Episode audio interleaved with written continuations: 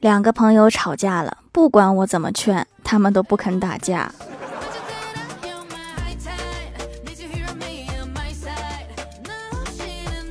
Hello，蜀山的土豆们，这里是甜萌仙侠段子秀《欢乐江湖》，我是你们萌豆萌豆的小薯条。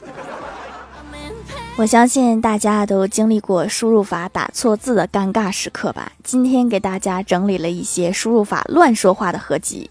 先说一个我自己的，欢喜推荐给我一个面膜，说效果挺好的，我就打字回复道：“我说嗯好，我也下蛋试试。”欢喜秒回说：“你快下，最好是双黄蛋，双黄蛋有营养。”是下单下单呐。还有一次，欢喜通过招聘软件投简历。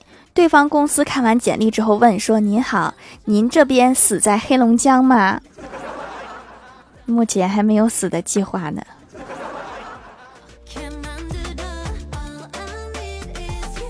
我有一次在外卖软件上订蛋糕，我就打字问老板：“我说可以配送吗？”老板回复：“请问是什么时候需要男人？”过了一会儿又回复说：“请问是什么时候需要呢？”我忍住笑，我说周六需要。老板又问，请问需要什么款式的男人？然后没过一会儿又问，请问需要什么款式的呢？老板，要不咱们就别加那个的呢了。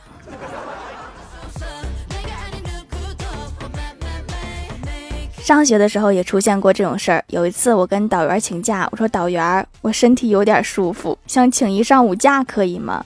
导员回复我说，身体舒服就赶紧过来上课呀。导员，我少打了一个不字，是身体有点不舒服呀。还有一次也是在学校跟老师请假，我说老师您好，我今天上午肚子疼的下不来床，需要请一次假，假条我下课不给您，谢谢老师。老师回复道说好的，不给就不给吧，好好休息。是补充的补啊，是补给您。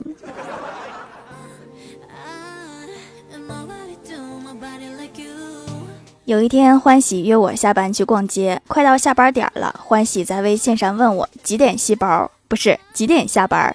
我说六点多。第二天，欢喜又来找我，问我几点吸包，我说六点吸包。没必要纠正了，大家都懂啥意思吧？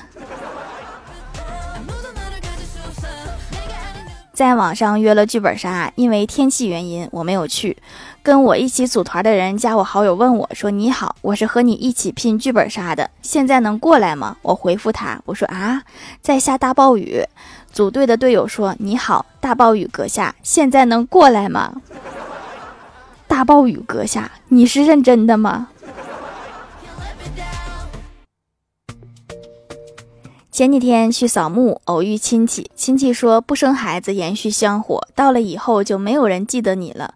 我问道：“你太爷爷叫什么？”你说呀，接着说呀。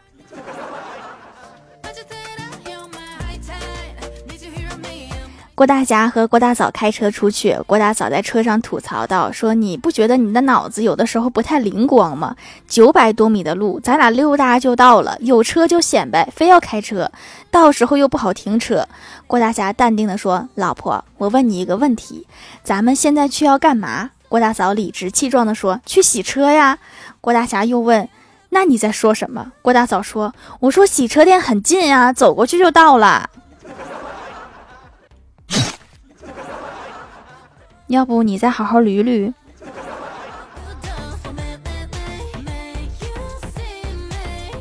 郭晓霞上二年级了，我去她家里逗她说：“都读二年级啦，有女朋友了没？”郭晓霞说：“还没找呢。”我问：“为什么呀？”郭晓霞说：“马上又要重新分班了，现在找不稳定。”这么小的孩子已经开始考虑这么多了吗？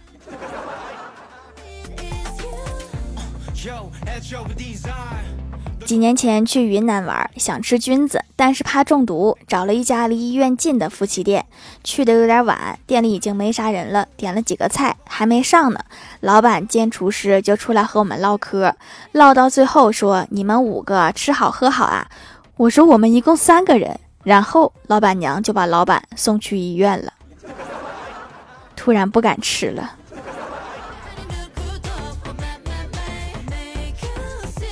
我哥最近想买车，于是在网上添了一个信息，查看汽车的底价。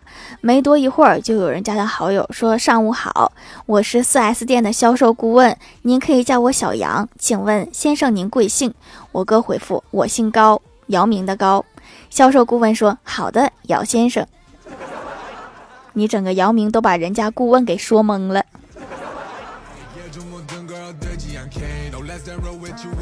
我出去旅游，想跟欢喜分享一下我的旅途，然后我就跟他说我在后海。欢喜说后悔啥呀？我又一次强调是后海。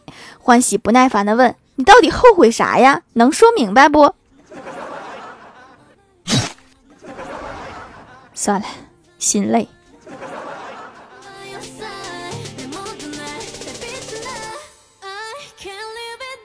前几天有一个远房亲戚家的二叔来找我哥，说：“侄子啊，你是海军吗？”我哥说：“对呀，怎么了？”二叔说：“是这样的，你表弟下周一结婚，你调点舰队来接亲怎么样？”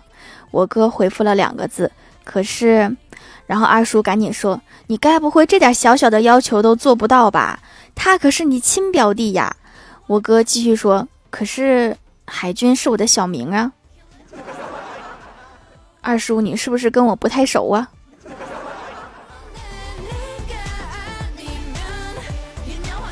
晚上来例假了，我跟我哥说：“哥，我来例假了，快递你帮我拿吧。”我哥无情的拒绝我说：“你自己去。”我伤心的说：“我说你伤我心，你知道女孩子来例假最希望听到男孩子说什么吗？”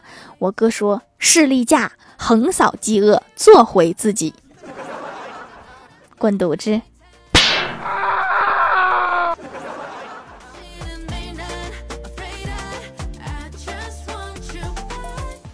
嗨，蜀山的土豆们，这里依然是带给你们好心情的欢乐江湖。喜欢这档节目，可以来支持一下我的淘小店，直接搜店名“蜀山小卖店”，数是薯条的数就可以找到了。还可以在节目下方留言互动，或者参与互动话题，就有机会上节目哦。下面来分享一下听友留言。首先，第一位叫做谁偷了我的苦茶籽？他说：“李逍遥心酸的对母亲说，妈，都怪你不让我早恋，看看。”我现在都三十岁了，连个对象都不能找到。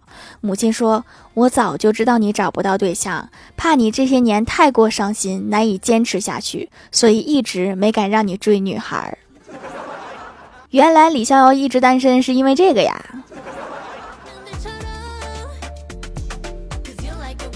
下一位叫做黑白熊本人，他说：“学校边的小摊儿让我感受到了什么叫做万事俱备，只差放学。”好怀念小时候在学校门口卖啥的都有。下一位叫做勿忘再举，他说来个断指，清明节快到了，爸爸打电话通知儿子回来扫墓。就在扫墓的路上，爸爸对儿子说：“戴上口罩。”儿子一脸茫然的问道：“为什么呀？”爸爸说：“谁让你没混好呢？”随后儿子问爸爸说：“那你呢？”爸爸说：“我也戴。”这俩人都没混好啊。下一位叫做夏至，他说每晚和女儿听小薯条的节目已经两年多啦。我女儿是小薯条事业粉，说以后也要做这么快乐的打工人。给女儿和自己都买了手工皂。从小在农村长大的孩子都知道这是好东西，就是工艺复杂，现在已经不常见了。配方挺不错的，是自古流传下来的美容方子。坚持使用一段时间，皮肤一直挺稳定的，不会出现这样那样的问题。女儿到了青春期也没长痘痘，希望女儿和小薯条一样快乐漂亮一。辈子，那就欢乐江湖配手工皂哈，一边快乐一边美。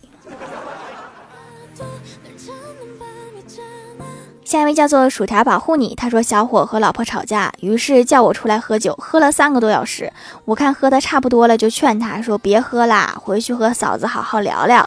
小伙一声不响的喝酒，我再劝说夫妻没有不吵架的，话说开就没事了。小伙还是不声不响的喝酒，我刚想继续劝，他说话了，说别劝啦，不喝多我不敢回去。都喝仨点了，还没喝多吗？下一位叫做蜀山派看鱼塘的蛙爪奇，他说：“条，我算不算常驻嘉宾啦？几乎每期都被读，算，坚持住，我马上就记住你的名字了。”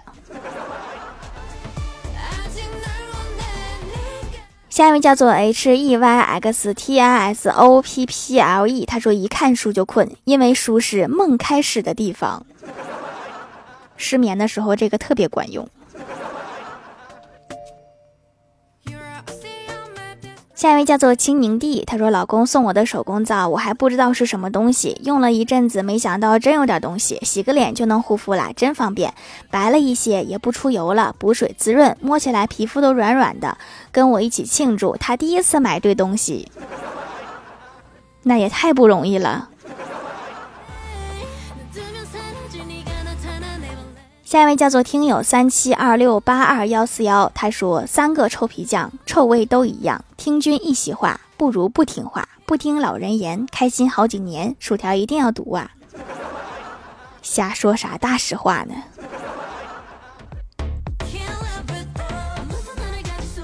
下一位叫做薯条家的小喵，他说条告诉你一个能快速赚钱的方法。首先找一个暴发户和他结婚，然后和他离婚，最后瓜分夫妻财产，这样你就可以从穷光蛋变成暴发户了。上哪找这个暴发户啊？关键是。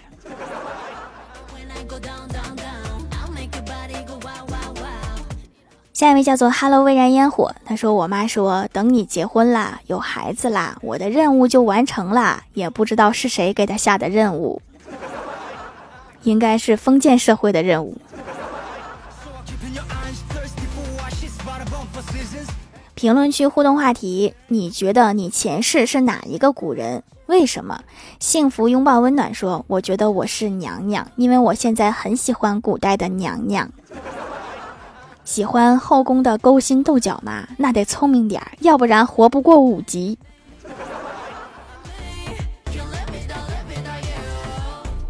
掌门的九尾狐说：“我叫张三，因为我姓张；我弟叫李四，因为他姓李。哎，好像有些不对。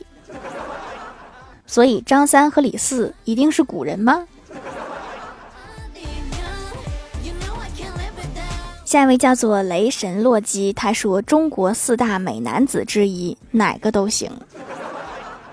你先跟我说说都是哪四个人，我看看我认识不。”黑白熊本人说：“知道了，凤雏不是因为聪明，而是因为外表。有凤雏的地方一定会有卧龙，卧龙在哪儿啊？”开道颓迷说：“古时候的高启强和安心，怎么会同时像两个人？人格分裂吗？”